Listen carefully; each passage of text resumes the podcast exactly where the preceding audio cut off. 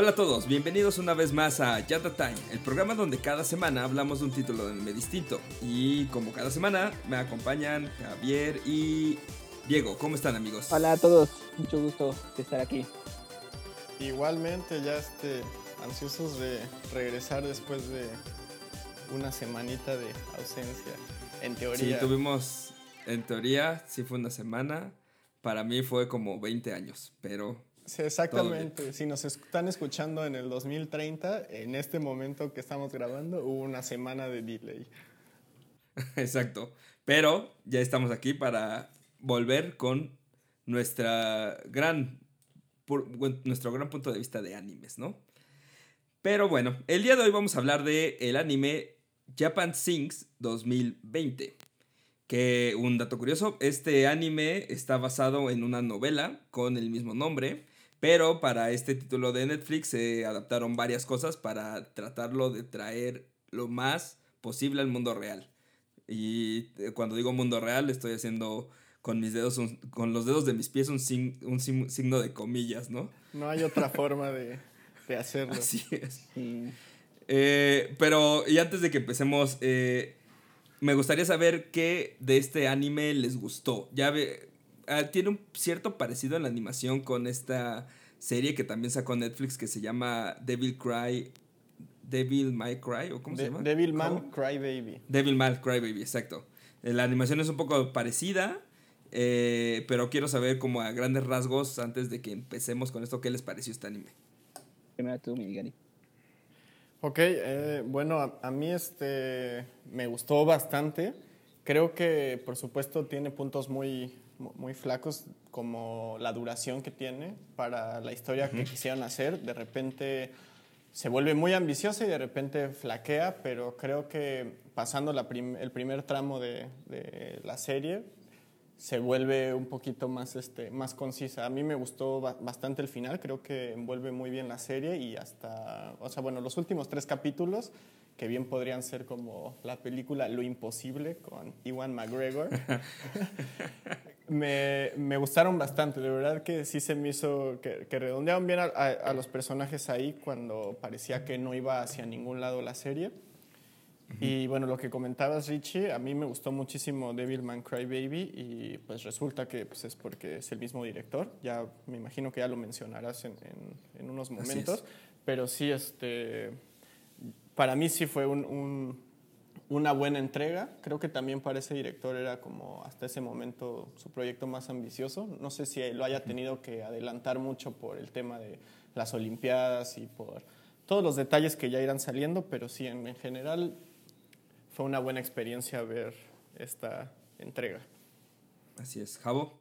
Eh, pues a mí me parece que la serie es buena pero se queda corta, como que se queda muy, corta de muchas cosas, como que tenía metas muy altas y no las supo alcanzar. Siento que desperdiciaron, además de que es corta la serie, siento que desperdiciaron muchos capítulos en algo que tal vez no, no llevó como a mucho y que tal vez pudieron haber reemplazado con otras cosas y tal vez no sé si no se hubiera sentido tan, tan apurado el final. Y también por lo mismo siento que el mensaje que querían dar era algo así muy, este, tal vez muy difícil y muy abstracto, no sé. Y que tratan, al final tratan de resolverlo de una forma pues, muy rápida, ¿no? Y tal vez no le sale tan bien, sale un poco cuatroapiado, como que no, pues lo siento que lo pudieron haber hecho mejor. Como que tenían, tenían unas, unas metas muy altas, muy bonitas, muy, muy alcanzables, creo yo también, pero al final como que eh, tuvieron problemas este, pues de, de tiempo, eh, de, de, guion y eh, pues así. La intención ahí estaba, ¿no? Al final, al final del día. Pues sí, Richie. Sí, Richie, pero el, el infierno está pavimentado con buenas intenciones. El camino al infierno está pavimentado con buenas intenciones. Que al final también es una lección que nos quieren mostrar incompletamente, pero justo. Claro. justo esa, es una gran palabra que es Gary, incompleta. Siento que se quedaron como a la mitad de, de algo que podía ser, haber sido muy bueno, tal vez, en, más en estos tiempos, ¿no? Como que hubiera sido una, un, gran mensaje muy bonito, tal vez algo utópico, pero, como que no llegaron, siento yo. Sí, ya hablaremos de esa parte, pero bueno, vamos a empezar con el resumen. Tú, tú Richie, iremos- en Ah, términos yo, generales, más sí, en más términos no. que- no estás Yo, yo la vi dos. Sí, yo la vi dos veces. eh, Me parece que la vi la noche que se estrenó. Este. Y después la vi para, para hablar ya de, de- de este pod, en este podcast. La volví a ver. Pero sí, justo a la, la- primera vista que lo vi, sí sentí que. Digo, ya hablaremos también de eso más adelante. Pero sí sentí que muchas cosas pasaban demasiado rápido. Una velocidad mm, estúpidamente no creíble, o sea, como que era tragedia tras tragedia tras tragedia y no te permitía como como tal vez integrarte, integrarle como esa ese sentimiento a los personajes que luego sí puedo hacer con otras series que tal vez sí les dan más tiempo, ¿no? Para desarrollar su, su historia. Pero fuera de eso, sí me gustó el mensaje que estaba dando. Sí lo sentí medio inconcluso al final y sí como que no está bien cimentado es, o sea, todo lo que hicieron con el mensaje del final. La intención era buena, pero pues no, no alcanzaron las expectativas para hacer una obra maestra, ¿no? Creo que sí tenía para, para llegar a ser un, un buen referente de anime para, para Netflix, pero no llegó ahí, para, a mi parecer. ¿Cuántos, ¿Cuántos episodios son? Disculpen, ya se me olvidó. ¿13? 13, no, di- di- 13 ¿o 10? no, 10. no son menos. 10 Son episodios, 10. sí. Yo creo que Sí. si le hubieran dado 5 o 6 episodios más, Sí. sin problemas, ya, esta- exactamente, Hubiera sido, a- otra, a- hubiera sido otra serie diferente. Sí, exactamente. Uno, y ni siquiera como, sea, como prolongarlo, sino uno entre cada tantos episodios si hubiera funcionado mucho mejor. También siento que en, en la trama es como que, bueno, sí, ya vamos a decir como, o sea, cuando lo del culto y todo esto, siento que no llevó a como a ningún lado realmente.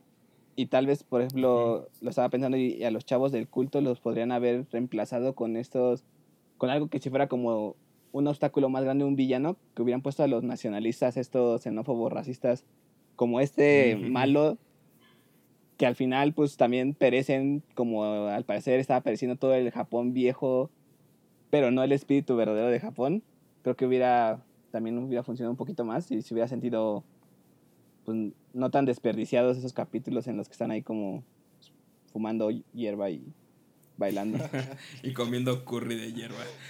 que Se ve muy que interesante ocupan, muy, ocupan muy buena comida en esa, eh, digo, muy buena música en esas en esos capítulos, pero hubiera preferido que ocuparan mejor este mejor historia y Sí, pero bueno, vamos con el resumen y ya empezamos a ahondar en estos temas. Adelante. Ahí les va. La familia Muto vive como cualquier familia en Japón, libre de preocupaciones, hasta que un día un terremoto sacó del país asiático, provocando caos alrededor de sus vidas.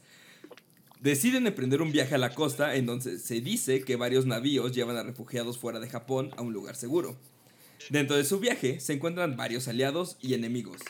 Algunos de los aliados son como Kite, el influencer más útil de todo el mundo, Haruo Koga, eh, un ex corredor de pista, entre muchos otros. El viaje de nuestro grupo se complica cada vez más, ya sea que entre... eh, el viaje de nuestro grupo se complica cada vez más, ya que se enteran de que su viaje es una carrera contra el tiempo, ya que Japón está por hundirse. Y cada paso que dan cuesta la vida de varios de sus aliados. Enfrentando a lo peor de la humanidad, cultos y fanáticos nacionalistas, los niños Muto sobreviven a esta tragedia, dejando atrás a todo el grupo que una vez los acompañó. Japón se hunde, pero la esperanza y legado que deja atrás vivirá por siempre a través de su gente y la nube.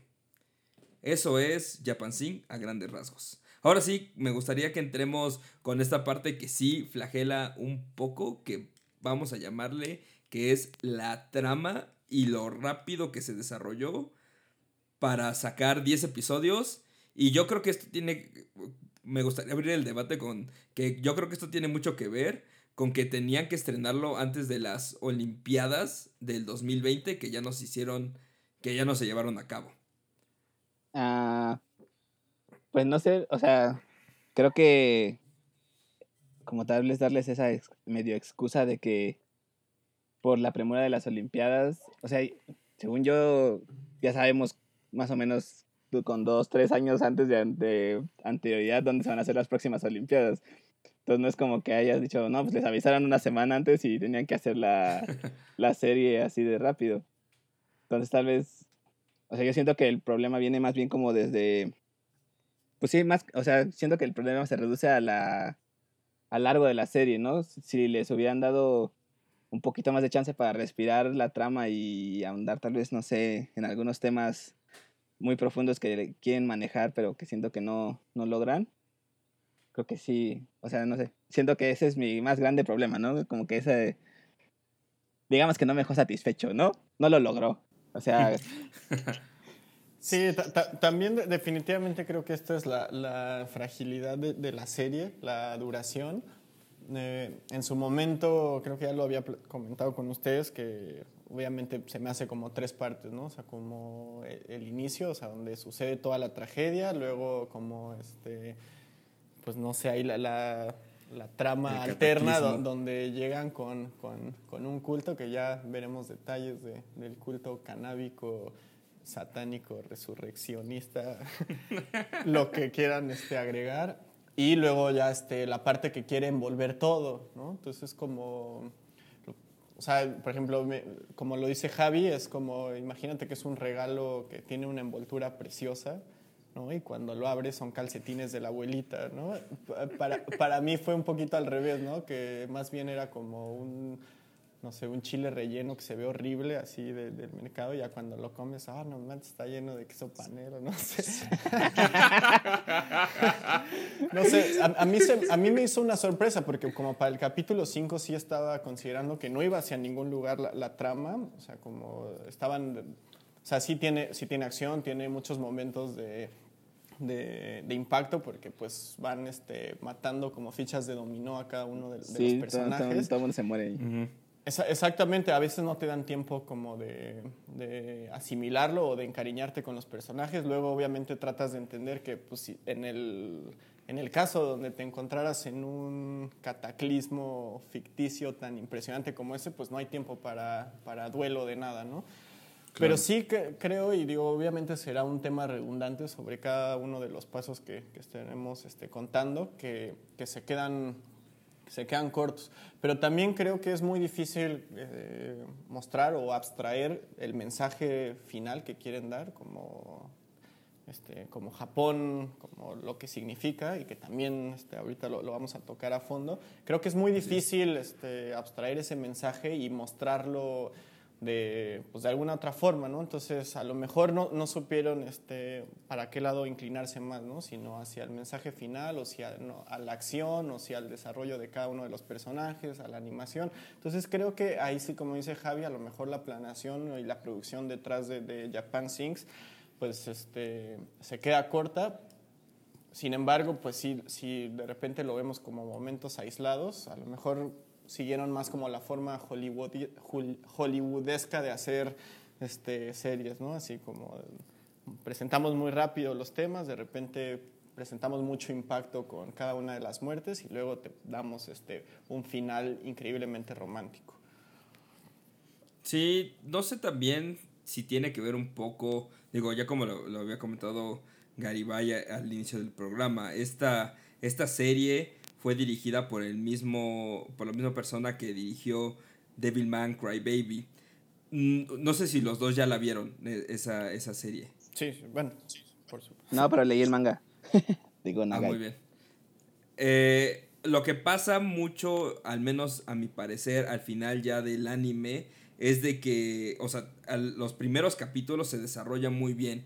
Y me parece que es el último y el penúltimo capítulo que ya quieren ser, grapear todo, ¿no? Quieren cerrar toda la trama así de golpe. Empiezan a haber guerras, empieza a ver esto, empieza a ver aquello. Y ya es el, el, el final es muy bueno, ¿no? La, la, la, la última conversación que tiene Devilman con, con este. ¿cómo, ¿Cómo, se llamaba? El, es Akira con. Akira con, con, el diablo, básicamente. ¿Cómo se llama? Sí, con Satanás, yo creo, no sé. este, este es un país católico es, y no deberían estar viendo esas cosas, chavos. eh, esa última escena es muy, muy buena, pero siento que, que ese final, esos dos últimos episodios, quiso hacer cerrar ya todo, ¿no? Así de putazo. No sé si también tenga que ver un poco esa forma de de que él cierra las cosas eh, con todos sus proyectos. También no he visto otro proyecto de él más que... Ah, no, eh, Keep Your Hands Off Aizoken también. Es de él, ¿verdad? Sí, Si no me bueno, él, él como Sí. director, no estoy seguro si sea el, el guionista creador o este, Ajá. eh, Es lo que te iba a decir, o sea, está bien. detrás. Por aquí, ejemplo, por, él- aquí, por ejemplo, en Japan Sings, este, ¿cómo se llama? El, el director no es este, pues bueno, no, no sé si también aplica el screenplay, pero o sea, él no, él no es el que hace la adaptación Sí, de- no, de- no, del no. guion, o sea, él, él- él se dedica a la animación y a la integración de lo que ya Claro. tiene. Entonces, bueno, o sea, son, son por partes, pero sí tiene, como dices, Richie, eh, ahí en la similitud entre Devilman Crybaby y Japan Sings, que de repente no se siente orgánico, ¿no? Por, por muy bueno que pueda ser el final de, de ambas, de repente se siente como un eslabón perdido. Exacto, sí. No sé si tal Entonces, vez ahí, sí. ahí sea un poco... O sea, porque esas dos son de Netflix. O sea, quiero pensar que la, la otra que mencionan, no sé si ya la vieron, yo no la he visto, pero tal vez tenga un final más relajado, tal vez también por la temática O que un no, es- desarrollo distinto Ajá. también.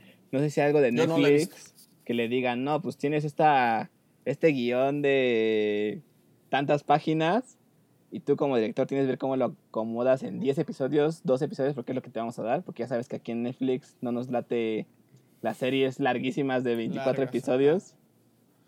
Ni que fuéramos Sí. Toei Animation. Ajá.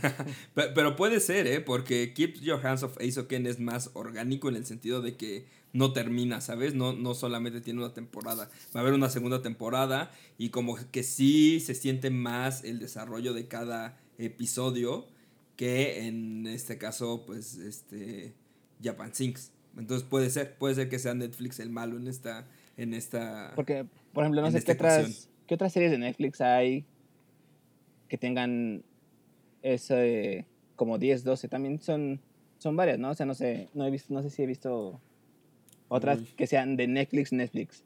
Porque, por ejemplo, High Score Girl, que es la que viene la próxima semana, según yo la primera temporada son como... Son 15. 11 más, do- no, 13 más 2 ovas, ¿no? ujú, bueno, Ajá, ah, exacto. 15. Sí. Pero esa no es de Netflix, o sea, esa Netflix, la, según yo, la compró después y la ya nada más le Sí, puso los el- derechos, ¿no? Ajá, le puso el Netflix Ujú. original después. No sé si Netflix sea así como, no, son 10 episodios y hazle como quieras, ¿eh? Así, tú date las maromas que puedas, hazle como puedas, pero necesitamos nada más 10, 12 episodios porque así nos late. Es, es la, según los estudios, es el binge watch promedio de... Sí, ¿no? Sí, y pu- y puede ser, ¿no? Este, que estén haciendo ensayo y error hasta encontrar el balance perfecto. Digo, desafortunadamente, como decías, Richie, tenía el potencial para convertirse en, ¿no? en el Claro. anime indicado para colocarse con un pie adelante y pues desafortunadamente pues no lo logró. Sí, o sea, y Claro, más, y más sí, como, como estamos ahorita, ¿no? O sea, todavía seguimos, no sé en qué mes vamos ya de pandemia en el que el mundo es, al parecer está yendo poco a poco por el caño. Y si, y si ahorita te dicen, no, pues Japón, Japón, Japón, perdonen, iba a decirlo. Japón. Japón, se está hundiendo de repente. Estamos en Monterrey. Japón A va a desaparecer. No, no dirías, wow, esto es imposible. Sería así como, no manches, 2020 otra vez, ¿no? Claro. ¿Qué más pod- O sea, y creo que si lo hubieran hecho, pues bien, tal vez, o hubieran alcanzado las metas que presentaban, esas metas tan altas que presentaban al principio del- de la animación, si hubiera sido como de, pues, se siente bonito, ¿no? Saber que al menos hay esperanza, que la nube nos va a salvar, aunque el, todo el mundo se vaya al demonio y el hermosísimo Japón se hunda en el mar y ya nunca podamos saludar de beso a nadie, ni abrazar a nadie, ni... Sí, ahí, ahí faltó que, que cerraran bien ese mensaje y hubiera... au- Aunque siento que hay algunas partes que sí se, son muy rescatables, no digo que todas Las muertes son lo mejor. Y justo quiero hablar de eso ahorita.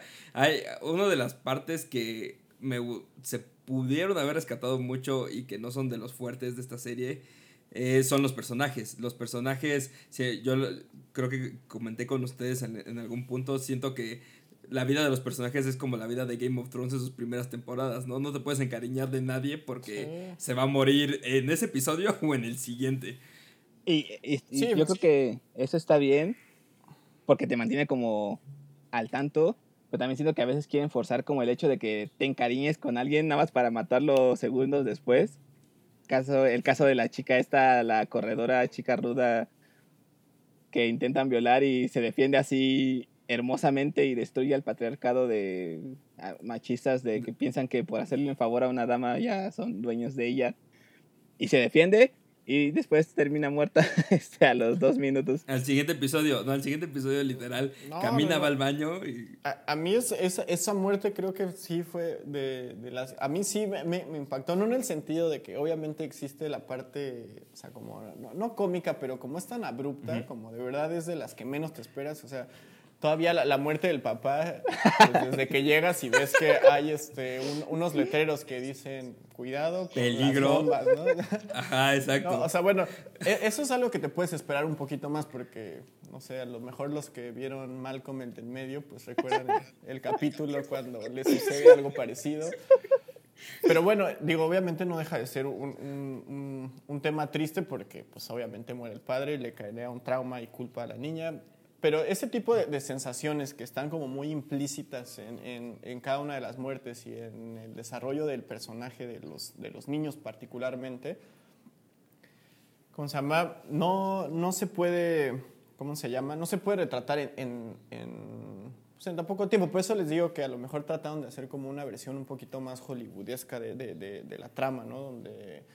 Donde no, no va por, por ahí, ¿no? O sea, como el, el impacto tiene que ser muy, muy alto y a lo mejor si no estás como buscando la profundidad ahí entre las relaciones, sino conforme se va desarrollando, ¿no? Con los flashbacks, con los audios, bueno, no audios, sino como lo que están pensando de repente cada uno de los personajes que, que recuerdan y que al final este, pues resulta que son recuerdos palpables. O sea, a lo mejor hasta ahí es cuando te, te cae el verdadero 20, pero sí, este, la- las muertes, pues sí, de repente vienen. Y yo lo que les decía hace ratito, que pues me imagino que en un cataclismo mundial, así, donde existiera algo así de- de intenso, pues sí, no hay, no hay momento para parar, ¿no? O sea, aquí se, se murió tu papá, pues sí, bueno, tienes que seguir adelante, ¿no? Se murió la, la niña, tienes que seguir adelante, ¿no? Y, Tu crush se lo llevó una ola, tienes que seguir adelante. Sí, sí, sí, e- e- exactamente. Y por ejemplo, es- esa muerte ¿no? de, de- de- del- del crush, pues también Javi no- nos platicaba hace, hace unos días, ¿no? De que de repente el cambio es muy abrupto en la personalidad de, de- de este personaje, ¿no? O sea, como que pasa de, ajá. de- de un momento a otro. Entonces, Sí, bueno, tra- tra- tratando de darle como, pues como un, este, pues una tregua, ¿no? Ahí al desarrollo de la trama, pues bueno, son este, adolescentes en un cataclismo mundial, ¿no? ¿Qué más pueden Sí. hacer si no obligarse a crecer así de, de- de golpe? Claro, por ejemplo, hay unas partes, eh, específicamente en Haruo y, y, en los, y en los niños, que sí, sí tienen que crecer, ¿no? Tienen que madurar y esta situación los obliga a, a eso, ¿no? Pero, por ejemplo, yo, sí- yo sí siento muy injusta la muerte de Haruo porque fue el personaje que, o sea, se murió su mamá, él vio cómo murió. También esta, o sea, también la, la chica Mutuo vio, vio cómo se murió la, casi todo su, este, su equipo de...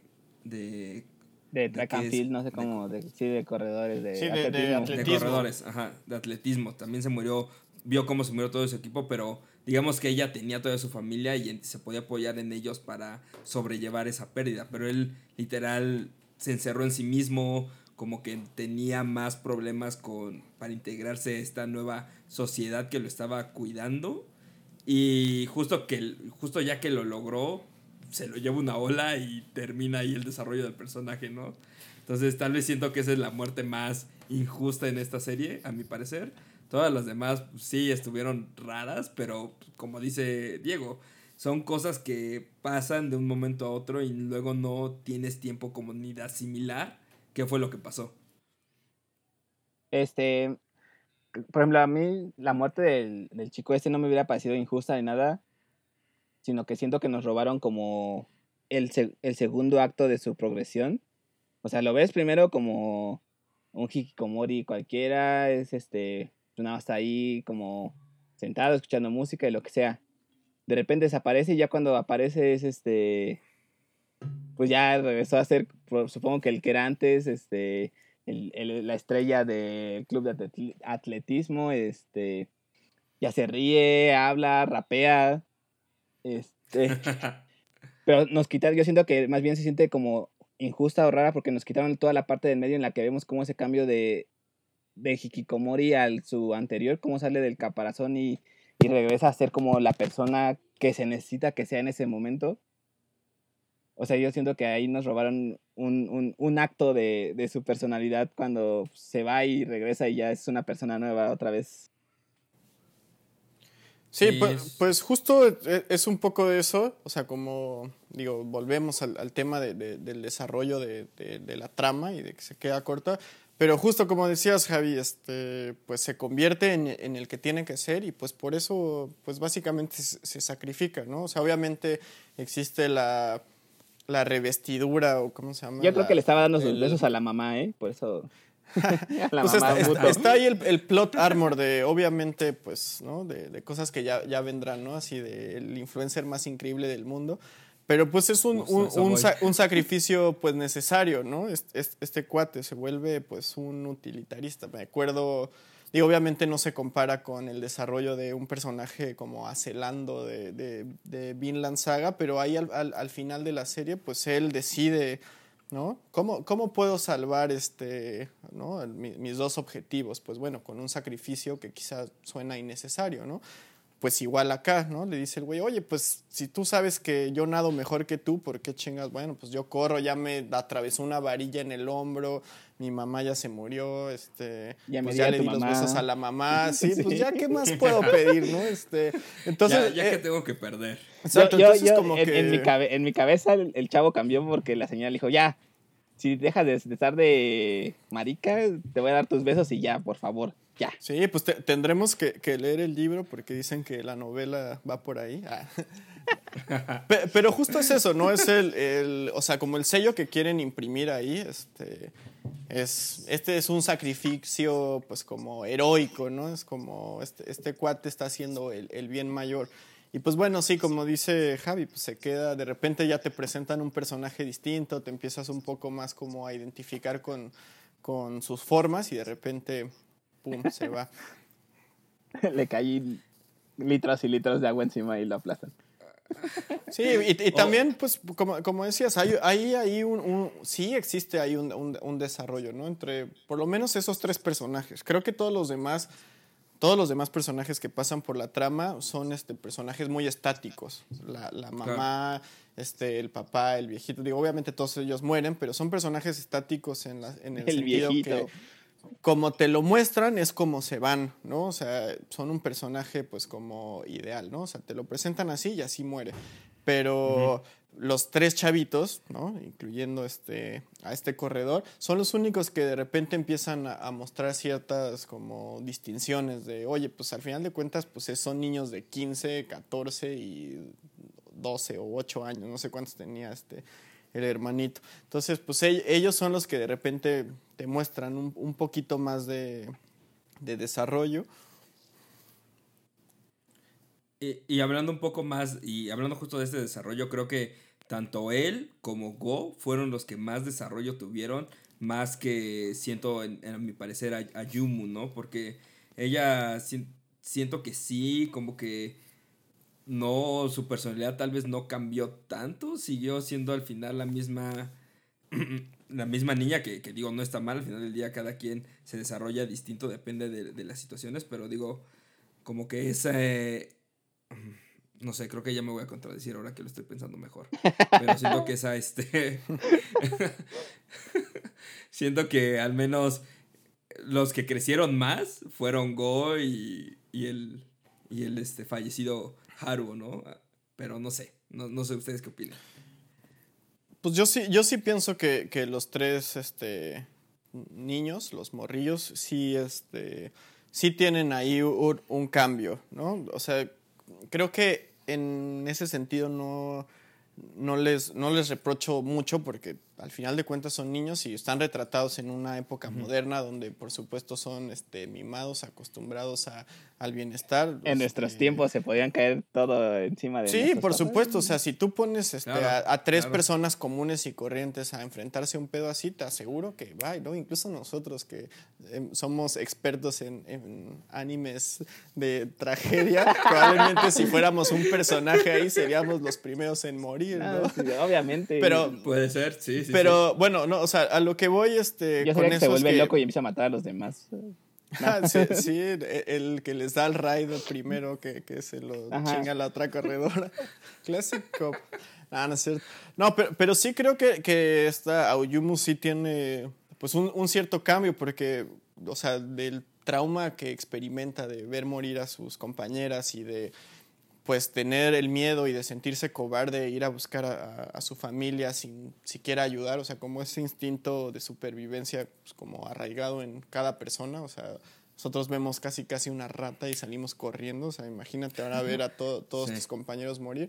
Creo que pues tiene un bloqueo em- emocional, mo- o sea, muy palpable y al final de cuentas es una adolescente pues caprichosa, ¿no? A cada rato, la primera parte de la temporada de la serie, pues está pues siendo un pain in the ass constantemente. ¿Por qué esto? ¿Por qué lo otro? No sé qué, no sé qué. Y hasta que se obliga a, darse cuenta de la realidad, que es cuando muere la, la mamá.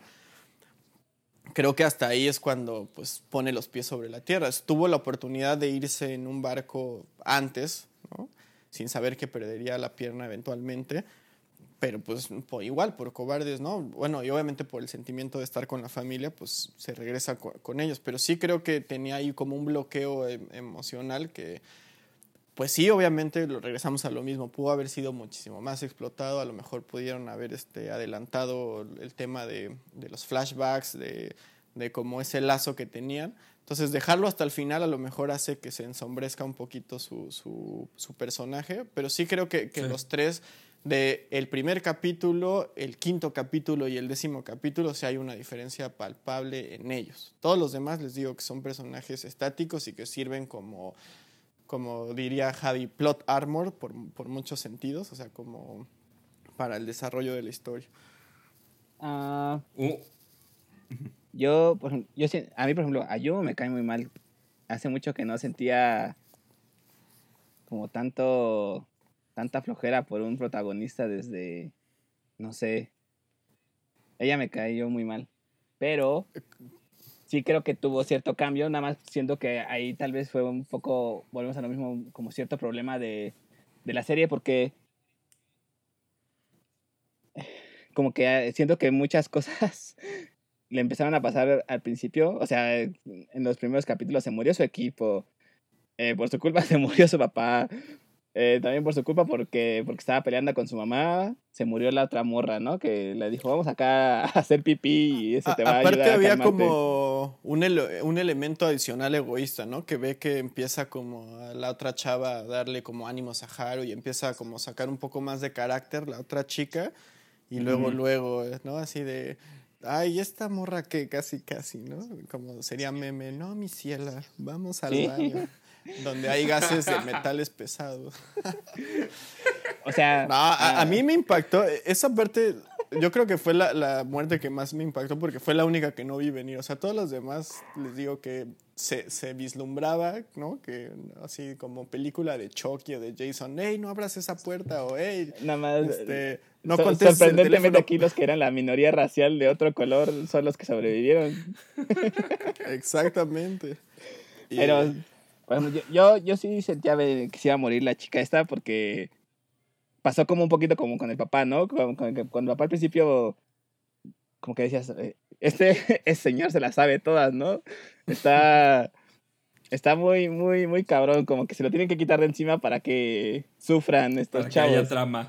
para que haya un crecimiento, ¿no? En los personajes. Y de repente ves esta, esta chica que, pues, como que te dejan ver así como cosas de que no se puede comunicar con su familia, como que tiene problemas, pero aún así hace lo posible como por ayudar a todos los demás, sobre todo a la inútil de Ayumu. No, y aparte, pero sobre todo también eso tiene que ver con que ella no estaba con su familia, ¿no? O sea, imagínense como cuando vas de viaje de chiquito como con, o bueno, de adolescente con tu novia o con la familia de un amigo o así, ¿no? Pues quieres sentirte útil, ¿no? O sea, yo vengo aquí de como de, ¿no? De arrastrado, pues le echo ganas, ¿no? Y pues lo- los otros se Sí, sentían sí. muy cómodos, están con su mamá, con su papá, ¿no? O sea, creo que en ese sentido, pues sí, ¿no? Tenía que ponerse las pilas, ¿no? Si no es como, oye, vengo aquí de free rider y nomás no hago nada. Y aparte me voy a morir porque está en el destino de, de- de mi personaje, pues No, Voy, voy a echarle todas las ganas para que me recuerden. exactamente. voy- me voy a ir de Un- boca eh, y voy a morir. Un personaje que creo que ah, tal vez, o sea, sí estuvo dentro de esta parte de personajes estáticos, pero creo que sí tiene como este gran. Esta gran presencia dentro de la serie. Pues es este. Kaite, Kaito. O como dirían, Kite. Kaito. Entonces, el influencer más. Como pues, dirían allá, ¿no? Ellos en su lengua, creo. Los japoneses, Este- Kaito. Aquí, aquí en. México, Aquí- el quite. El quité. El... Creo que su personaje aportó mucho en el No, sentido ese de que- personaje aportó todo. güey. Ese, ese bro, ese Ajá, brother era exacto. Luisito Comunica envuelto en. Tom Cruise, güey. Aportaba todo, pero a, a la vez sus mismas acciones hacía que a veces se sintiera un poco irreal algunas cosas. Eh, de Un por sí como, poquito nada más. o sea, de por sí como aparece en, en, digamos que en escena, ¿no? ¿Quién va volando con una de esas cosas por, por, por Japón, ¿sabes? Se parecía como al, al perro de los Simpson que salía en Ah, el personaje, el personaje adicional de Tommy Daly, así que de la Ah, ya, ya, ya, ya. Ah, Puchi. Sí, no Ahora me tengo que ir, amigos. Me, me, me- me esperan en mi planeta natal. Algo así pasó con Kite. Sí, su, su personaje en, en sí su desarrollo es muy bueno, pero sí hay cosas... ¿De dónde diablos saca un camión blindado anfibio? No sabemos. De, Con la bandera o sea, de como que Japón. todo se ac- Ajá, exacto.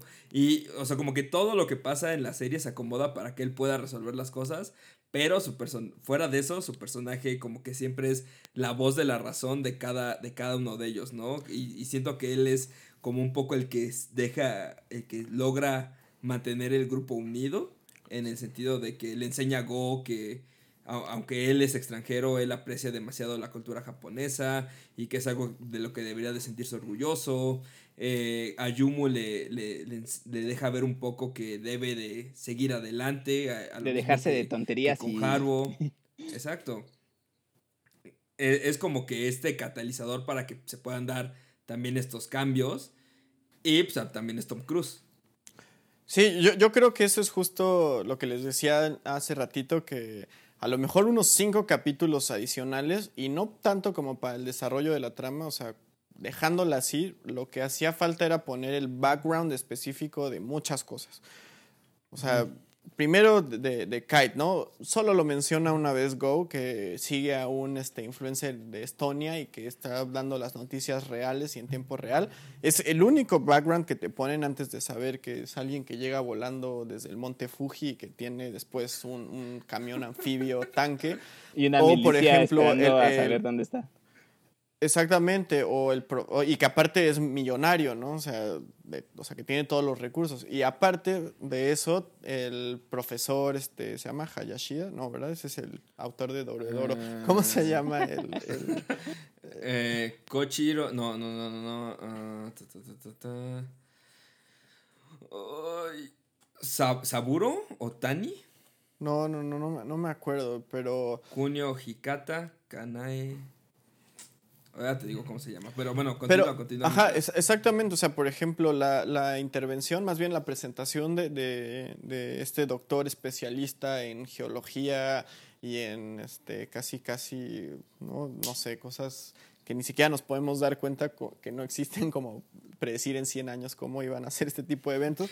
Por ejemplo, que no haya Onodera, Onodera. Onodera, ajá, el profesor Ajá. Onodera. O sea, que no haya un background para el profesor Onodera se me hace que es un punto, pero súper en contra de, de- de la serie, porque Claro. suena sacadísimo de la manga. Si a lo mejor hubieran hecho de cuenta un capítulo, me imagino como de Para Walking Dead, saber, ¿no? Así saber que- cómo llegó al... Sí, Es- exactamente, o sea, nunca dicen, o sea, ni siquiera lo implican que, que está saliendo en las noticias que el profesor Onodera es este, este gran investigador que fue desacreditado por, este, por los académicos y por tal y tal, o sea, se dice hasta ya que está el momento. Y luego, o sea, también suena un poco increíble, llega a verlo a una cama y le, le hace código Morse y, ah, mamá, este señor está guiñando los ojos y me está diciendo a dónde ir. O sea, e- ese tipo de cosas son las que caen este, con mucho peso al final so- sobre la trama y que de Claro. repente le quitan mucho, este, ¿cómo se llama? Mucha credibilidad. Si a lo mejor hubieran hecho dos capítulos para hablar del profesor Onodera, uno, luego de la, la señora que tenía poderes espirituales para ver las últimas palabras de, de- de los muertos, y luego otro de Kite, a lo mejor ahí hubieran podido este, introducir mucho mejor este, pues a cada uno de los personajes. para que Sí. fuera un- un- una serie con un poquito más de, de ritmo. Fuera de, de eso, pues sí se siente, ¿no? Así de, digo, nosotros que, digo, no seremos los más grandes críticos de, de- anime del mundo, por supuesto, ni mucho menos, pero estamos, o sea, vemos todo el tiempo anime y eso y vemos los desarrollos de, de- de los personajes, pues esto sí de repente decimos, oye, ¿qué está pasando? Claro. Y, y, y dentro de esto, pues sí, digo, es algo de lo que carece mucho la serie y, y como dicen, ah, se llega a sentir como muy forzado a veces y eso te llega como a destruir así de, ¿de dónde diablos sacó esto? Ah, con que su paracaídas siempre estuvo cerca de él, ¿no? Sí, o sea, no sé si recuerdan que eso fue lo que al final lo salvó a todos. ¿no? Exactamente, y te digo, si lo hubieran implicado, oigan, ¿hacia dónde vamos? Para la latitud tal, longitud tal, ahí tengo mi, mi, este, mi paracaídas de mercurio con este wifi integrado. Pues bueno, a lo mejor dirías, bueno, tienen un objetivo claro en este momento, no están simplemente, o sea, sobre la marcha escapando. Ese tipo de cosas son las que de repente dices, oye, pues este, para un anime, pues como que tiene esta, esta historia que es de 1976, pues tienen tantas adaptaciones atrás como para aprender de esos mismos errores y aquí es donde, donde nos falló. Claro. Hay, hay algo dentro de la serie que yo diría que podrían ser tres temas muy importantes. Y va- me gustaría que tratáramos cada uno de ellos. O sea, ya que hablamos de esta parte de la trama. La animación es muy buena. Antes de que de, de empezar con eso, ¿les gustó la animación? Creo que es un upgrade a lo que hicieron con Devilman. Aunque Javo no lo ha visto, pero yo creo que la animación es muy buena. Sí, a, a mí me gustó el, el- el- o sea, sí tiene mucho dinamismo ahí las escenas de, de derrumbe, de la gente cayendo del cielo. Y el estilo es, es claro, lo que estaba leyendo sobre este Yuasa es que, bueno, ya para este momento ya es un director con pues, mucho renombre en general. Sí. Pero una de las cosas que no sabía y que estuve leyendo es que participó en la animación de Samurai Champloo. Entonces, no sé si ahora que, que escuchan como eso, de repente notan cierta como, pues no, no necesariamente como igualdad, pero de repente algunos, algunos diseños, alguna fluidez así en, en cuando se está destruyendo los panoramas, en cómo van corriendo, en la distorsión de cuando se les cae en la cabeza cosas. Justo, justo iba a decir, o sea, cuando, en- donde más siento que se parece es cuando corre, por ejemplo, el chico este el que le aplasta la ola. Ujú. Sí. Y tal vez un poco como en el diseño de personajes, que no es como el diseño típico que prevalece ahorita de ojos grandes y de colores raros, sino un poquito más parecido al, pues, a una persona normal, ¿no? Como algo como a- a- Akira y que no se ve así típico anime de ojos grandotes gigantes, ¿no? Ujú. Sí, sí, sí. Sí, Sí, a, esa a- parte a- sí. A mí sí se, se me hizo que, que la animación está muy buena. También hay ahí una, una cortinilla que a lo mejor es innecesaria, pero creo que está excelentemente animada en, y en todo, en los colores, y en, en la imagen, en- que es cuando este, la chica del culto, la que puede este, hablar sobre los, las últimas palabras de los muertos, está teniendo sexo con su pareja Ah, que es como algo, ajá, que es algo como muy kilvilesco, ¿no? Así como, y que también, ya lo platicamos, ¿no? Este, que pues, este, el director de, de ese corto de Kill Bill, pues también este, tuvo que ver con, con Samurai Champloo. O sea, a lo mejor como ese tipo de cositas que están ahí como definidas en la animación, sí se me hacen muy buenos detalles. Así es. Bueno, dentro de los temas que quería tocar de esta parte de, de qué, qué, qué, quiere tratar la, la, serie, uno de ellos, principalmente, creo que, y creo que quería ser el core de esta, de esta serie, habla de los valores de Japón y del legado que tiene en el mundo, ¿no? Eh, tenemos este, esta, tenemos estos dos, dos balances, ¿no? Tanto bueno, hasta me, ya me gustaría agregar un tercero. Pero tenemos a los nacionalistas que quieren que todo sea como siempre ha sido, no pueden aceptar las nuevas cosas. Tenemos a esta nueva generación que ya ve, vamos a llamarle un poco común, que ya haya extranjeros dentro de Japón, que están como un poco más abiertos a, a esta parte de la globalización. Y también tenemos a estas personas que son extranjeras, que llegan a Japón, se enamoran del país y, y, les gusta tanto que se convierten en un, organismo más dentro de toda esta este ADN japonés, tanto que saben más que los mismos japoneses de su cultura, ¿no? Entonces, eh, es algo que quiere tratar mucho la serie, ¿no? Que es ser japonés y el legado que tiene en el mundo, ¿no? Sí. Sí, sí, sí, definitivamente creo que al, final de cuentas, y me imagino, yo no he leído la novela, pero si, si tiene como el mismo este sentido que, que, la adaptación del anime, pues sí, creo que ese es el mensaje concreto, ¿no? O sea, lo demás sirve solamente como un elemento narrativo, pero al final el mensaje es muy claro. Lo que dices Richie en, en, esos tres puntos está muy bien, este, muy bien definido y pues sí, al final cada uno de los personajes se centra en uno de esos tres grupos y lo que tratan es que llevarlos a través de pues el desastre de la catarsis de pues de la decepción de todo lo, lo malo que sucede durante esta historia los están tratando de, de, llevar al no al consenso donde bueno pues sabes qué cuál es el elemento común Japón no y pues Japón es más que cada uno de nosotros como partes no Japón es, es esto y aquí lo, lo presentamos no es como casi casi Japan State of Mind. Eh, yo creo que, o sea, otra vez volvemos al mismo, creo que el, el, mensaje final que querían dar, pues me parece muy bien, todo muy bonito, pero siento que también hasta cierto punto se me hace muy fácil, no sé, o sea, como que supongo que Japón, como muchos otros países, tiene problemas, ¿no? Muchos otros problemas que... Y siento que ahí dan como una salida muy fácil, de pura casualidad, al parecer todos los racistas iban en ese barco y pues ya no hay ningún racista japonés que quede vivo después de esto, entonces ya el racismo se acabó, por lo menos en Japón, ¿no?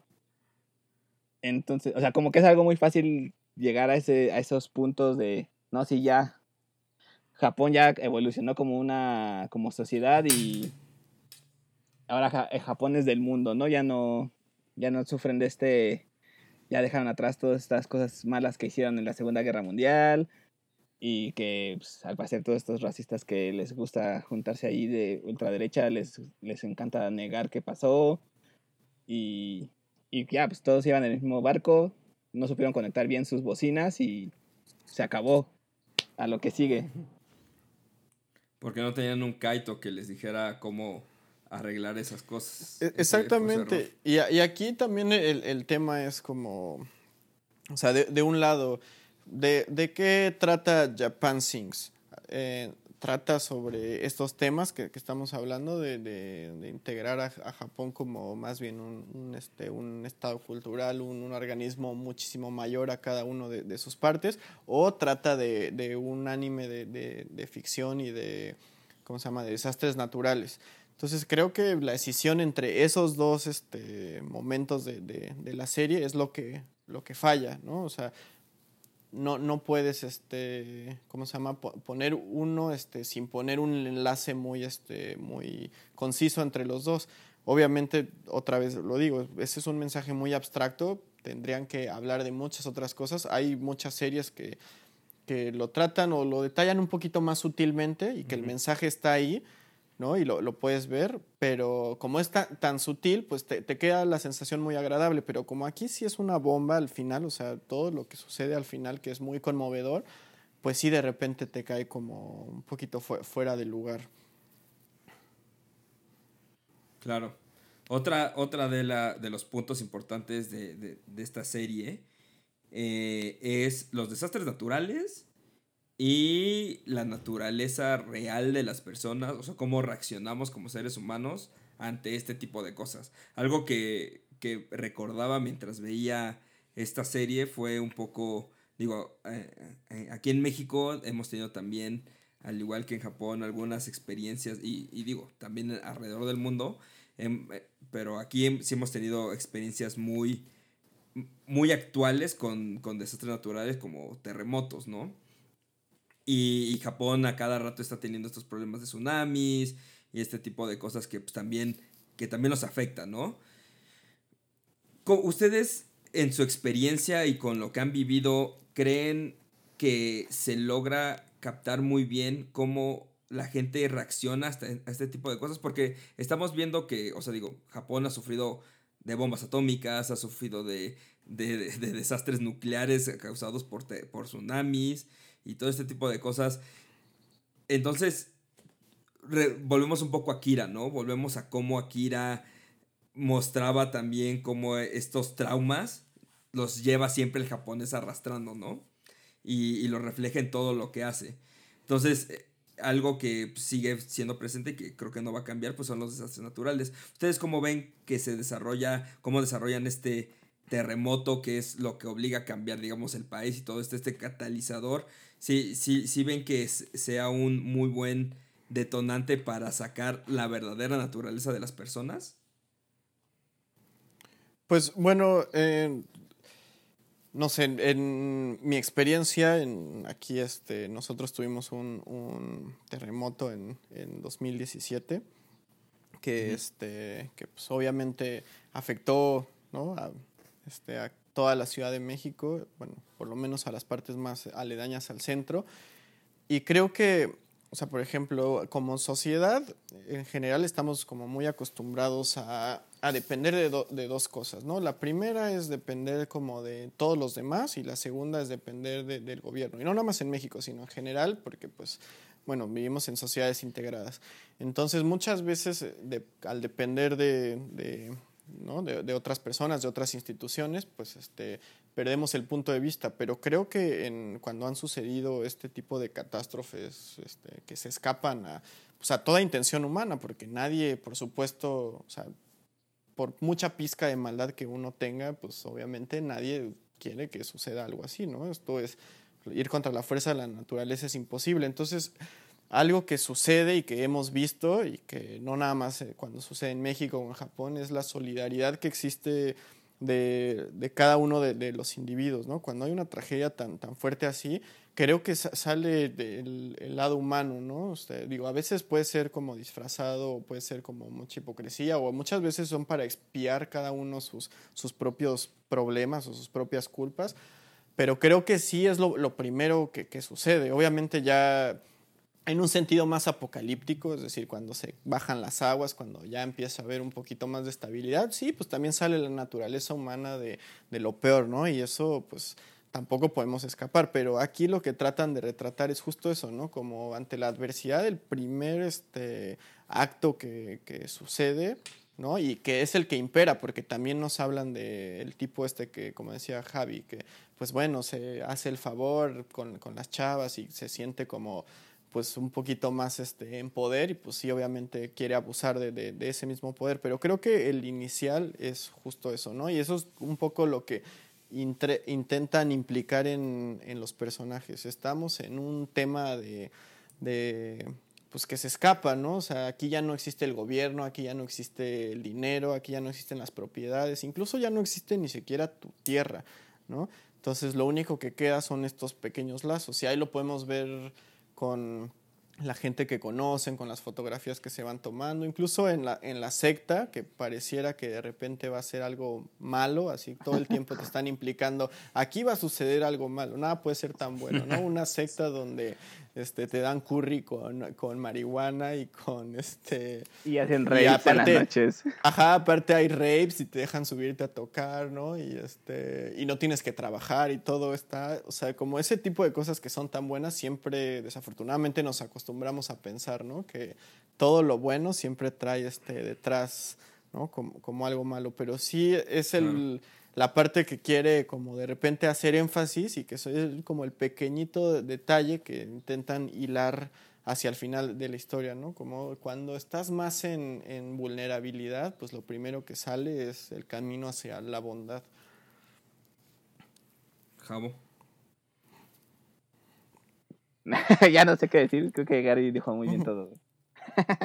sí, es, digo, por ejemplo, en mi experiencia cuando pasó todo todo esto, lo primero que, que haces, digo, por, por fortuna, no, al menos, yo estaba con, con Javo cuando, cuando ocurrió aquí el, el sismo del, ¿qué fue? ¿19 de septiembre o 9 de sí, septiembre? Sí, era, era el aniversario de, de, del terremoto del 85, o sea, fue como hasta irónico, ¿no? Fue como una cachetada de, de, no se relajen, señores, porque ahí va. y, y, y, fue algo como muy raro en el sentido de que pasó, nos espantamos mucho, terminó y lo primero que, quisimos eh, hacer fue ir a ver que toda nuestra familia estuviera bien. Y una vez que, que veíamos que toda, o sea, la Ciudad de México literal se paró en ese momento, ¿no? Todo, nada, todos dejaron de hacer lo que estaban haciendo y parecían como gallinas sin cabeza caminando. Algunos no sabían a dónde ir, otros se apresuraban para ir a sus casas. Entonces sí fue como, fue algo, algo que me impactó mucho en el sentido, pero que una vez que ves que todos están bien, lo siguiente que nace es, como dijo, dijo Diego, la solidaridad de querer ayudar en lo que puedas, ¿no? Eh, y ahí van derivando otras cosas, tanto buenas como malas. Pero sí, creo que ese es un muy buen punto, que la serie quiere hacer énfasis en que dentro de todo lo malo, siempre va a prevalecer lo bueno, ¿no? Mm, sí, Nada más, eh, eso, o sea, pues como muchas cosas, creo que todos sabemos también que igual, como dice Gary, creo que el primer instinto de todos al, principio es ayudar, ¿no? O sea, como que siempre intentamos ser las mejores personas que podamos en ese momento y ayudar en lo que podamos. Lamentablemente, pues ya conforme va pasando el tiempo se ve que no siempre es así, pues, siempre hay algunos que se quieren pasar de listos, ¿no? También siento que tal vez en, eso, en la serie, aunque quiera hacer énfasis en eso, tal vez le hizo falta mostrar que no todo es tan blanco y negro, tal vez. O sea, que, pues que no todas las personas que te encuentres o van a ser así violadores en potencia, o van a ser youtubers con... Exacto, Luisito Schwarzenegger. Ajá, o sea que hay, hay, cosas más en medio que tal vez este que la gente a veces hace cosas que tal vez no quisiera o que no debería por, por sobrevivir, ¿no? Más, más en una situación como esa. Y que eso tal vez no las hace malas, malas. Sí, sí, sí, exactamente. Al final de cuentas el contexto es todo. Sí, y es lo que les decía, cuando pues cuando empieza a haber como cierta estabilidad o que la balanza de repente se empieza a cargar un poquito más este, hacia un lado, pues sí, la gente tiende a, cuando tú le das poder a alguien, pues sale lo peor, ¿no? O sea, es, como la, la, corrupción humana está a través de eso, ¿no? O sea, si tú le das oportunidad a alguien de hacer lo que quiera, estoy seguro que de verdad va a hacer lo que quiera. ¿No? Pero en estas circunstancias y como todo sucede tan rápido, tanto en la ficción, de que no sé, no, sé exactamente cuántos días pasan, no sé si en algún momento lo dicen en la serie. Creo que no. Pero así mismo como sucede. ¿Cuánto tiempo estuvieron en el barco, eh? Ah, estuvieron, ah, sí, estuvieron varios días, ¿no? Este, no sé cuánto tiempo estuvieron. Semanas, no sé. No, pero quién sabe si semanas porque ¿Cuánto tiempo, puedes sobre, ¿Cuánto tiempo puedes sobrevivir sin, sin agua? Ya, sin comida creo que sí son semanas. Tres días. Dice Tres días sin agua. Entonces, bajo esa circunstancia, o sea, dentro de la misma lógica de la ficción, debió haber sido por lo menos tres días más otros una semana más, ¿no? Mínimo. ¿Quién sabe? Sí. y, y, algo que, que, que también, o sea, justo de lo de blanco y negro que comentaba Javo, ¿no? O sea, vemos esta secta que todos se llevan bien, todo es amor, todo es paz, pero cuando se está derrumbando todo, todos quieren agarrar el dinero, ¿no? Todos, este, se mete este güey al, al, a las arcas que tienen llenas de oro y trata de salir con todo lo que puede y pues encuentra la muerte por un balazo, ¿no? O fue un flechazo, no recuerdo qué fue. Pero bueno, sí, este tipo de cosas sí, sí, sí lo deja muy en claro en un, la serie en un desastre. O, hay, o, eres bueno y ayudas a todos, o eres malo y tu avaricia te va a hundir, ¿no? Sí, por, por, supuesto, ¿no? O sea, imagínate que hay un, un temblor, bueno, un terremoto, ¿no? Este, a lo mejor ya hasta por pura inercia lo primero que harías es tomo mi celular y mi cartera y sin eso no me voy, ¿no? Y, pero eso te puede costar la vida, ¿no? Entonces como digo, a veces es muy, muy chusco cómo, cómo suceden todas estas muertes porque pues sí, este, obviamente es como no te metas ahí, cabrón, porque ahí viene tu muerte anunciada.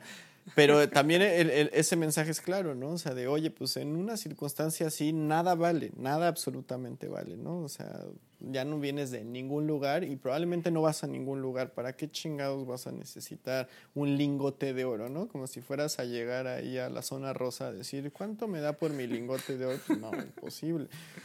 Claro. Sí, es, es, es una parte que creo que, que también no, no, vuelvo a repetir, no está mal como lo, lo, pone la serie, pero tal vez sí pudieron haber hecho un esfuerzo ahí para que sea excelente.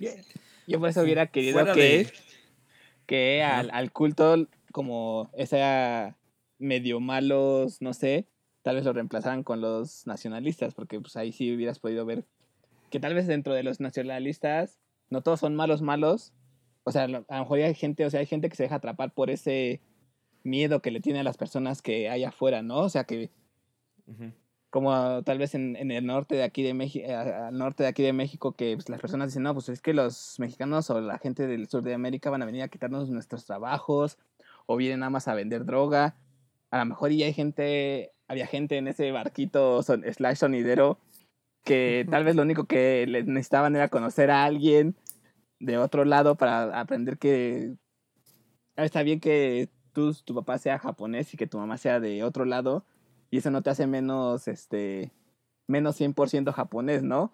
O que el señor este, el, mago, hable también japonés porque lleva años viviendo ahí, no lo hace menos merecedor de, de ayuda o de querer ser salvado, ¿no? Sí, es, es, es, exactamente es eso, ¿no? O sea, como habla de, pues el tema de, normalmente el tipo de personas que, ¿no? que está empapado de, de, de, esas actitudes y de esas formas, pues sí está basado en, el tema de la ignorancia, ¿no? Es lo que, o sea, primero es lo que aprenden, ¿no? O sea, para ellos es lo, lo, común, es la propaganda, es en mismo casa que se les enseña eso. Entonces crecen con, con esa idea y pues son ignorantes porque no conocen nada absolutamente más. Sí, o sea, no, no, tienen una empatía por saber lo que ha pasado otras personas para estar ahí, ¿no? Para poder decirse, en este caso, japoneses o, o mexicanos o estadounidenses, ¿no? O sea, no saber que estás poniendo tu vida en riesgo para salvar a tus hijos porque a lo mejor en tu país pues en las noches este, se desataba una mini guerra civil y, y pues no, sí. no sé, o sea, como que yo hubiera preferido que tal vez sí los malos malos en lugar del culto hubieran sido los japoneses estos eh, ignorantes, este, racistas. xenófobos. Ajá. Sí, yo, yo pienso que el culto, más que ejercer como antagonistas, creo que al final es como.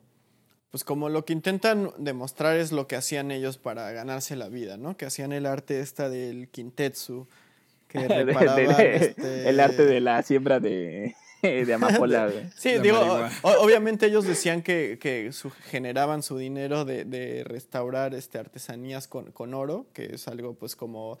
Pues sí, tiene mucha metáfora y está muy bonito porque al final de cuentas eso es como lo que tratan de, de hablar de, ¿no? De, de, Japón y no nada más en el tema ficticio, ¿no? sino como decíamos, con todo este tema de los terremotos, los tsunamis, incluso la Segunda Guerra Mundial, todo esto, pues sí deja cicatrices palpables en, ¿no? en el desarrollo como sociedad de Japón y de cada uno de, sus habitantes. Entonces tratan como de meter esta alegoría de, miren, pues este trabajo que es este reparar artesanalmente, ¿cómo se llama? Obras de arte con, con oro, pues incluso los hace mejores de los que ya eran, ¿no? Creo que eso es como lo, lo, lo que intentan hacer. Obviamente, pues lo que no te dicen es cómo tenían tanto dinero, pues porque vendían marihuana, ¿no? Pues tenían sus, este, sus, campos ahí, este, ¿cómo, puedes tener? Las artesanías no dejan Sí, e, e, exactamente. Bueno, pero eso como... Te digo que no, no los veo tanto como antagonistas, sino que quisieron meter esto y pues este...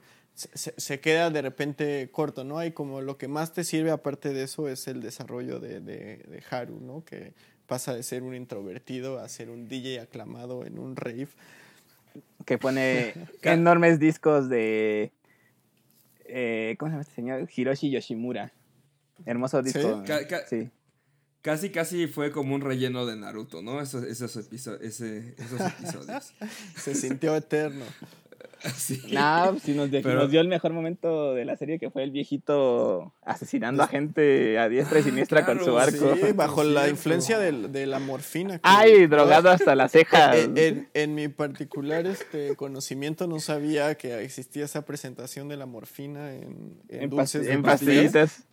¿Se acuerdan de esos dulces como de café y de mantequilla que luego daban como... ah, los de mantequilla son los, los amarillitos, ¿ves? Que luego traen los Uber. pues haz de cuenta que así, pero de morfina tenía el, don.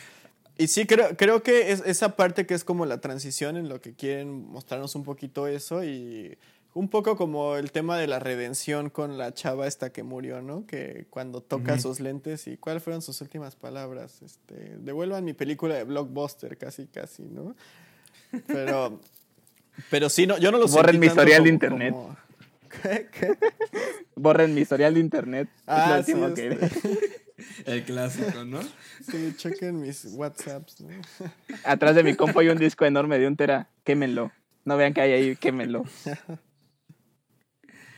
Pero sí, bueno, podremos decir que el final de Japan Sings sí nos dejó deseando que hubiese habido más trasfondo, pero fuera de eso no es termina siendo como una serie, a mi parecer una serie regular, no sé ustedes, que tal vez tenía aspiraciones de ser un gran clásico de Netflix y no lo logró.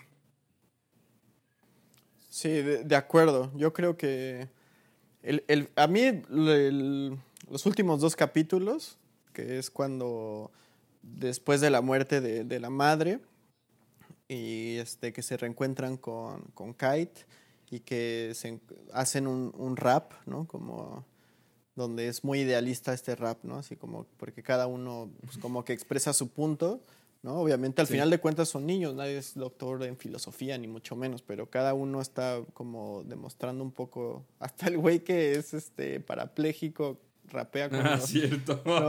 Con, los párpados. Casi nos ahoga ahí por estar rapeando. ¿no? sí, exactamente. Pero bueno, creo, creo que esa transición hacia el final, ya cuando son refugiados y cuando crecen y que pueden recuperar todos sus recuerdos, a, a mí se, me hizo este, bastante emotivo. Creo que, o sea, creo que incluso, este, ¿cómo se llama? Si quitáramos cuatro o cinco capítulos atrás, y dejáramos como eh, ese final, o sea, como saltar de, de, un momento a otro, creo que redondea bien este, la serie. Igual creo que es una serie regular porque no termina de, de, encantarse, pero creo que, que, hacia el final lo, lo, hacen bastante bien. Yo sí tengo que admitirlo, que sí, sí me, me conmoví, sí, que así le escribí a, ah, a, mi hermana, hermanita, te mando este, un abrazo, ¿no? Pero sí creo este que, que al final de cuentas va, va por ahí, ¿no? Yo creo que, o sea, como dice Garibay, al final, medio, siento que lo medio salvaron, pero aún así siento que no, no fue suficiente como para llegar a las expectativas que, que habían creado, ¿no? Siento que se quedaron un poquito en un, tal vez en un 6, cuando esperabas que pues, esta serie llegara a un 9, tal vez, 8. Sí, sí, Entonces, pero pues sí, o sea, creo que, o sea, medio, medio llegaron a, a, a volver a invocar lo del mensaje que querían dar más o menos con lo de eso de que, y tal vez también un medio, un, así medio un guiño, guiño a Japón, ¿no? De que ahora pues, Japón se ha convertido en una nación virtual y todas las personas que son japonesas, pues este, ahora son como nómadas, ¿no? Son refugiados en otros países.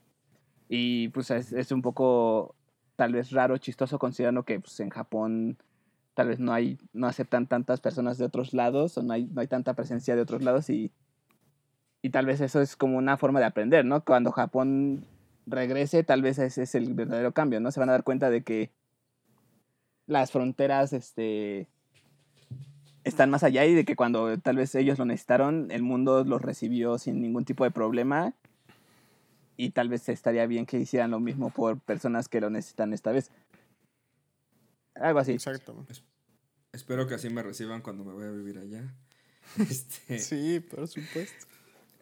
Y bueno, Gary así como, sí, por lo que usted diga, señor. Sí, claro. No, pues, no, pues yo, a mí también me encantaría, digo, eh, o sea, por- yo sí he tenido la- este, el chance de, de andar por allá y pues digo, en ningún momento me, me sentía como del todo apartado, pero sí hay un hermetismo muy grande este, Sí. con los japoneses, o sea, por muy amables que sean, por muy dispuestos a, a, este, apoyarte con, con las cuestiones o preguntas que tienes como turista, sí existe un hermetismo enorme, ¿no? O sea, sí sientes una barrera, ¿no? Así, digo, no, no, no, o sea, yo no lo siento como en el tema del racismo, pero sí hay un arraigo ahí, ¿no? Como yo soy de aquí y tú vienes aquí y Yo estás en yo- otro punto. Yo cuando fui, no sé si eso se podría considerar racismo, o sea, no, yo no le he hecho, por ejemplo, cuando llegué a ahí, a mi Airbnb, eh, en, enseguida la señora, había una señora como barriendo la calle, entonces enseguida cuando nos vio a, a mi grupo de amigos con el- los que iba, le, le llamó a la policía y la policía llegó a cuestionarnos a ver este, qué estamos haciendo, ¿no? O sea, también Son digo- narcotraficantes Ajá. colombianos. también, o sea, o sea, yo digo, o sea, tal vez eh, como estábamos perdidos, tal vez nos veíamos medio sospechosos porque pues no sabíamos a dónde estaba nuestra casa, dónde nos íbamos a quedar. Entonces tal vez nos veíamos como, pues raros, ¿no? O sea, así como checando las casas y a lo mejor a la señora le dio, pues un poco de pánico, ¿no? Ver así a estas personas raras que estaban ahí como echando el ojo. Pero pues, o sea, no le echo la culpa, ¿no? O sea, siento que es como habíamos dicho, tal vez ella no había, nunca había visto tal vez un extranjero en su vida, en su, en su, en su En su calle. vecindario. No, y aparte es el arraigo con las culturas, bueno, con, perdón, con la, este, las generaciones mayores, ¿no? O sea, pues ellos cuando relacionan a un extranjero lo relacionan con la guerra, o sea, se van muchísimo más atrás, ¿no? O sea, ven y dicen, no, pues este, este no, no viene aquí a hacer na- nada bien y es algo desafortunado, pero también pues está muy basado como en su experiencia y pues no, no tiene nada más. Yo me acuerdo, igual estaba, este, buscando un, un lugar en específico y pues buscando con los mapas y entre los señalamientos que me daban y no, y pues me atreví a preguntarle a unos chavitos, ¿no? Más, más, más jóvenes que yo, pues, pues, tendrían entre 16 y 19 años. Y les pregunté, oigan, ¿alguien de ustedes me puede indicar dónde está esto? Y con todo el buena onda del mundo, literalmente me dijeron, sí, ven, síguenos. Y me asaltaron. No, es cierto, no. Lo, lo seguí y me llevaron hasta, hasta el lugar y así como, oye, pues qué buen pedo, ¿no? O sea, aquí en México a lo mejor si alguien se te acerca, nada más le dices como, oh, sí, ahí das a la esquina y a la derecha y te vas. ¿no? Y suerte. Ajá, llena de ambigüedad, ¿no? Y ellos pues se acercaron y es como el, el contraste también un poquito de, de esto, ¿no? Así como a lo mejor las nuevas generaciones que tienen este, la apertura mayor gracias al internet y al turismo, e incluso de ellos mismos, en contraste con, con las viejas generaciones que a lo mejor nunca salieron de su país, que siempre han tenido su mismo trabajo, que siempre han estado en la misma casa, ¿no? Sí, o sea, como es. Es, es esa falta de contacto, ¿no? Con otras personas, tal vez. Te digo, a lo mejor y la señora no, no pensó nada, nada de nuestra, de, "Ah, estos güeyes no son japoneses, sino más bien fue, estos güeyes nunca los he visto en mi calle, Sí. No me importa de dónde vengan, pero pues nunca, nunca los había visto, entonces, pero bueno, la policía que llegó esa guapa, entonces todo valió la pena. Valió la pena. Espe- esperemos que esta serie y Queer Eye, We Are in Japan eh, cambie un poco la perspectiva de los japoneses de los extranjeros. Pero bueno, gracias Netflix por intentarlo. Esperemos que siga sacando mejores series. Y series más... Bueno, ya. Ah, bueno, algo que, que, ¿cómo se llama? Que queda hacia el último capítulo es, y que ya lo habíamos como implicado, platicado en su momento, es Ajá. Kite, Ah, claro, cierto. vivo o muerto, hombre o mujer, influencer o dios eolo. El, Eh, el- el si mejor héroe de acción de Lituania, creo que es. ¿Dónde es? Que YouTube nos ha dado. Sí, eh, próximamente Tom Cruise es un influencer estoniano en Japón. Estonia. Este. Yo creo que sigue. Lo dudé un poco por la persona. Lo dudé un poco. Pero creo que sigue vivo. O sea, se ve un poco ahí en su silla de ruedas. Viendo cómo. Esta chava. ta, ta, ta, ¿Cómo se llamaba? Ayumu. Ayumu rompe su récord olímpico. Yo siento que era él, él estaba ahí viéndolo. Y pues obviamente, pues, él es hombre, ¿no? Porque quiere. Yo creo que. Sí, o sea, eso. Aparte de que es hombre porque quiere. Pero la interrogante más grande es. O sea, porque siento que al final nos dan como mensajes medio contradictorios. Porque ves que tal vez su canal sigue como vivo, pero tal vez es como un, una representación igual holográfica creada por el doctor este. Se me olvida su nombre. Le voy a decir el doctor Tabla. Qué buen nombre. No manches, es el mejor apodo de la historia del doctor. O sea, Tabla. Porque, o sea, se, se ve que él está como corriendo un concierto virtual, ¿no? Ajá. Y luego, y luego esa chica lo ve en el estadio, pero no sé si lo está viendo o se lo está imaginando.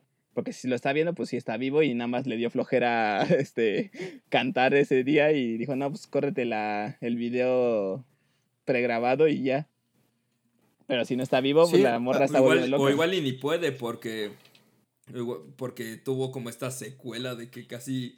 Quién sabe cuántos grados ce- centígrados estuvo y casi pierde, yo creo que una nariz y sus labios. Michael Jackson. Pero según yo sí sale en el estadio cuando está por, por correr. Este. Pero, o sea, Ayumu. Pero la sale en el estadio con una gorra. Ajá, sí, sí, sí, por eso. Pero yo no sé si, o sea, yo lo que estoy poniendo en duda es si, si, sí está ahí, o sea, si está ahí físicamente o se lo está imaginando la, la O- chica. O aplicando un Goku en Dragon Ball GT. Ajá. Estaba ahí, pero no estaba ahí. Sí, o sea, que todo es una ilusión muy bonita. Porque, o sea, si no me, si no me acuerdo mal, en el, cuando lo ve la chica en el estadio, nada se ve la gorra, o sea, no se le ve la cara, ¿o sí? Ujú. Sí, no, no se le ve la Sí, cara. pero trae la ropa, el pelo blanco, su arete. Yo, yo en lo particular creo que sí está vivo. Por lo menos en nuestros corazones. No, pero creo que, cre- creo que sí está, este, está vivo por ahí. Aunque nunca lo, lo sabremos específicamente, que, porque si no, no, no dicen mucho más. O sea, cuando pasa que está transmitiendo en vivo, inmediatamente es como, sí, sí está vivo. Luego, no, eso no era Que está, una- ajá. en la silla de Stephen Hopkins, pero... No, del profesor eh, Este. Javier. Ah, sí, de- del profesor Charles Javier, sí es cierto. Tararararán, tararán. Pues no sé, yo me quedé con esa gran incógnita. Voy a decir que sí, nada más porque pues, al final, en eh, mi cínico corazón, al fondo, pues quiero que. Que siga vivo. Sí. Pues lo- lo- los que nos escuchan en, en Estonia, en Japón, en Irlanda, en México o en donde sea, pues déjenos sus comentarios. Si Kait- Kaito sigue vivo o solamente es un recuerdo holográfico. Exactamente. Pues bueno, ahora sí, pasemos a nuestra sección de recomendaciones. Y quiero empezar con Javo y su playlist que nos va a recomendar esta semana. Pues el playlist de semana lo hice basado nada más en una de las escenas que más me gustaron del, del anime, en el que pues, los dos chavos, Kite y el, y el chico que corre, que se me olvida su nombre siempre, Koga. Sí. este, eh, se ponen bien, este, bien high y ponen música chida para sus demás amigos que también están bien drogados. Entonces, ellos ponen un disco de un artista que me gusta mucho que se llama Hiroshi Yoshimura. El disco se llama Green, pero es, es una colección como de puras canciones así como instrumentales. Entonces hice una, una lista de puras canciones instrumentales japonesas que pues, te pueden ayudar como en esos momentos en los que le te das un poquito de la lechuga de Satanás. Y pues, Música para volar. Ajá. Música para volar. Va. Va, va, muy, muy buen este, muy buena recomendación. Gracias. No, gracias a ti, Richie. Diego, ¿tienes, ¿tienes algo que compartir para los que nos escuchan? Sí, por supuesto. le- les quiero recomendar la película Mind Game de, del 2004, dirigida igual por Yuasa. Es su, su primer trabajo como, como director este, en un proyecto pues, independiente, o sea que no es como un director invitado. Es igual una película muy surreal, cargada de repente de imágenes live action, luego de repente de animación dura poquito más de una hora y media y pues este es algo para que pues, entren un poquito más en, en su estilo, ¿no? Ya lo hablamos aquí de Bill Man Cry Baby, un poco de Samurai Champloo y de Japan Sings, pero este es un trabajo que a lo mejor está un poquito alejado de- del corte clásico del anime. Definitivamente vale la pena, lo pueden encontrar, me imagino, en YouTube. Muy bien. Y por último, a mí me gustaría recomendar este, digo, algo un poco más actual. Eh, si alguien está viendo Sword Art Online y le gustó, le gusta este final por fin de la serie, como todos están apareciendo. Y, todos. pues. Díganme qué, qué le pasa a todos estos, esto, estas referencias a toda, a toda esta larga temporada que ha tenido esta serie y que ya llega a su final. Yo creo que, y yo espero que ya para siempre, pero pues a ver qué tal. Se viene una peli, ¿no? Por ahí. Bueno, no, no, no, no sé la verdad, pero Sí, mí me también, sonaría es que- como, Ah, Uh, también. es una reco- recopilación de todo lo que ha pasado. Entonces. Alkalization se llama. Allegation, algo así se llama. ¿Qué ha pasado? Ajá. ¿Cuántas morras más Kirito ha agregado a su infinito harem? A su harem. ¿En, en cuál te quedaste? Ah, no sé, yo, me, yo, yo vi la primera temporada y después dije, suficiente. güey. Cuando vi al, al No, güey este creepy toqueteando a la primera Asuna sin su consentimiento me hizo sentir muy incómodo y Ah, nunca sí, regresé. Cuando estaba en coma, Es un Exacto. momento muy. Ajá, sí, exacto. Esa- es un ese tipo de cosas nada más se las perdono a Evangelion. Y eso porque, eso porque es mi serie favorita. Muy bien. Pues eso es todo por esta semana. La próxima semana vamos a hablar de. ¿De qué vamos a hablar, Jabo? ¿De qué vamos a hablar? Vamos a hablar de High School Girl, una serie, pues, un poco más reciente. Al menos creo que es la más reciente que yo he escogido, no sé. Me gusta ir, a- siempre Sí. me gusta ir a lo seguro, escogiendo los clásicos. puros clásicos con el Javi. Pero esta me Así gustó es. mucho porque el tema principal es videojuegos y pues me gustan mucho los videojuegos. Creo que a, a Gary y a, y a Rich también les gustan suficiente o mucho también, no sé. Y pues creo Ya que lo les va, creo que les va a gustar. Perfecto. Pues no se olviden de agregarnos en nuestras redes sociales, arroba yata-time o yatatime en Facebook. Y de darnos like, suscribirse a nuestro podcast a través de Google Podcast, Spotify o Apple, Apple Podcast. Y pues nos escuchamos la próxima semana. Muchas gracias. Yo soy Ricardo. Por acá Diego. Y yo soy Javier. Nos vemos la próxima semana. Bye. Adiós. Bye bye.